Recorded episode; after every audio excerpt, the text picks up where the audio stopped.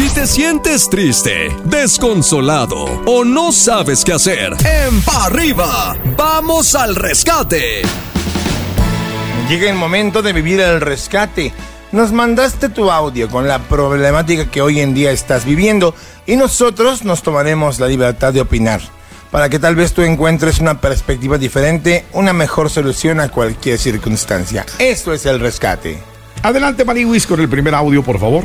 Buenos días, bueno, antes él me buscaba y ahora ya no lo hace. No sé qué consejo pueden dar. Al contrario, creo que me ve en línea y se desconecta. No, no, no, no, no me explico. Honestamente no entiendo nada. No nos mandamos mensajes, obviamente, claro que no. Porque ni yo insisto ni él insiste, pero no entiendo cómo acabó de la noche a la mañana el amor de cinco años y un año juntos. No entiendo por qué se acabó tan rápido, porque él siempre era de insistir, yo era de insistir, ahora, ahora ya nada tengo ganas de volverle a insistir, pero yo creo que ya no, porque nada más me ven línea y quita, no sé por qué. Mi corazón no se trata de que de repente acabó. Yo creo que más bien había por ahí una circunstancia que ya venía generando de su ruido, quién sabe desde hace cuánto. La decisión que él toma de ya no escribirte, de ya no buscarte, de ya no corresponder a los mensajes y a las llamadas que tú le envías, pues puede obedecer a mil cosas. Pero te voy a decir una cosa, el motivo, pues ya es lo de menos. Dicen por ahí que al final de cuentas esas cosas se respiran fácil, ¿no? Y si esta persona ya no te dice buenos días, ya no te saluda por el WhatsApp, ya no está al pendiente, eh, no lo sé, mira, hay veces que de verdad el mundo se pone tan complicado y, y yo creo que te lo podremos decir muchas personas que nos dedicamos pues intensamente a trabajar, que de repente sí es difícil enfocar la mente en, cuidar a la pareja, pero siempre estamos al pendiente, al menos de decir, oye, todo, ¿cómo vas? Oye, tu día bien, oye, eh, ya comiste, no sé. Mensajes a lo mejor que no son tan constantes como cuando empieza una relación, pero se está presente.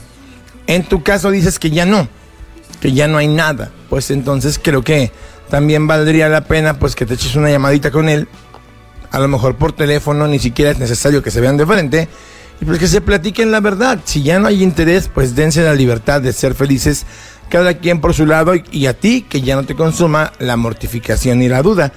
Yo creo que sería lo más honesto. Adelante muchachos. Adelante gallito. Pues la verdad es de que mi hija si no te quiere, al buen entendedor pocas palabras, si no quiere responder mensajes, si no quiere responder llamadas, simplemente no le interesa. Entonces, sigue tu vida, corazón, no te estanques en un lugar donde la persona no sabe ni lo que quiere. Adelante, mamuchín. Escuchas pa arriba por la que buena en cadena. Seguimos con más del rescate. Maniwish, venga el siguiente audio.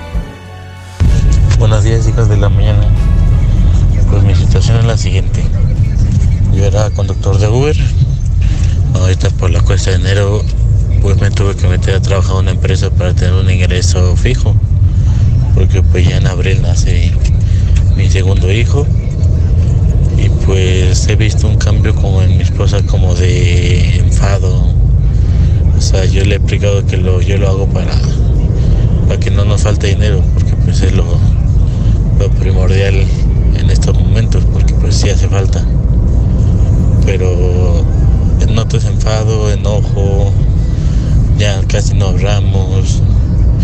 Cuando llego de trabajar, pues le intento abrazar y pues literalmente se quita.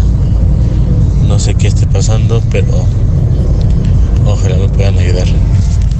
Pues el consejo principal que yo te puedo dar en este momento es que esto exactamente como lo estás diciendo a nosotros, se lo digas a ella así como va, a la de ya. Mi amor, desde que estoy trabajando en el Uber veo que estás más fría, no me das tu apoyo emocional, estás enojada, intento abrazarte y te sacas. ¿Qué pasa? Dime la verdad. Porque a veces nosotros estamos renuentes a escuchar la verdad, ¿no? Pero yo soy de una teoría y te la comparto. Más vale que una verdad me duela a que una mentira me mate y te la repito, más vale que una verdad me duela a, que una mentira me mate. A lo mejor ella ya no quiere estar contigo y el Uber no tiene nada que ver. A A lo mejor tu nuevo trabajo no influyó absolutamente nada en su nueva actitud. A lo mejor ella simplemente ya no siente nada por ti. ¿Y qué vas a hacer al respecto? ¿Seguir mendigando un abrazo? ¿Seguir implorando una caricia de alguien que ya no quiere estar contigo? Las cosas como son, que te lo diga derecho, pero en tu cara, pero tú también pregúntalo. Esa es mi opinión. Adelante, cocodrilo. Que venga Gayufi. Ok.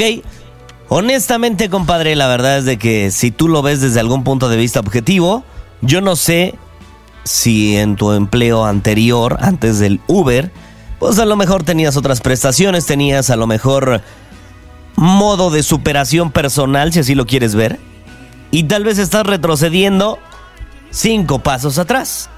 Ahora, recuerda que a una mujer siempre le va a traer más un hombre o una persona con capacidad de crecimiento, una persona a quien admirar, a alguien que tal vez se estanque en un sitio. Ahora, Ay, gallito, ay, gallito, ahí estás tocando Vamos por otro doble. Muy, muy feo, porque no dijiste que en lo próspero y en lo adverso, en la salud y en la enfermedad, o que ya nomás como gana menos, ya no lo quiero. Perdón, sí, sí, sí, ahí sí, sí.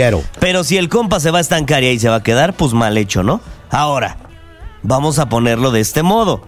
También cuando las mujeres están embarazadas, tienen ciertas acciones que si de, de repente lloran de la nada, de repente se enojan, de repente están bien felices. Entonces, también hay que entender que yo creo que es parte del embarazo. Quiero pensarlo. Si esto se repite durante ya después de que nazca el bebé y así, pues bueno, ya, ya es otra historia. Pero al final, creo que también hay que entender que ahorita pasan por su cabeza miles de hormonas, miles de cosas que durante el embarazo, pues bueno, suceden. Quiero pensar que va por ahí. Adelante, mi cocodrilo. Ok. El Coquito no se siente capacitado para opinar porque él realmente está muy enojado. Yo creo que ahí tienes dos opiniones muy Aquí encontradas. estoy, aquí estoy, perdón. Es que me tocó abrir la puerta, por eso mandé al gallo de volada. Adelante. Ven. Muchachos, ya, yo creo que al final de cuentas las relaciones siempre han sido complicadas, nunca ha sido fácil sobrellevar cualquier relación, sea familiar, sea, sea de trabajo.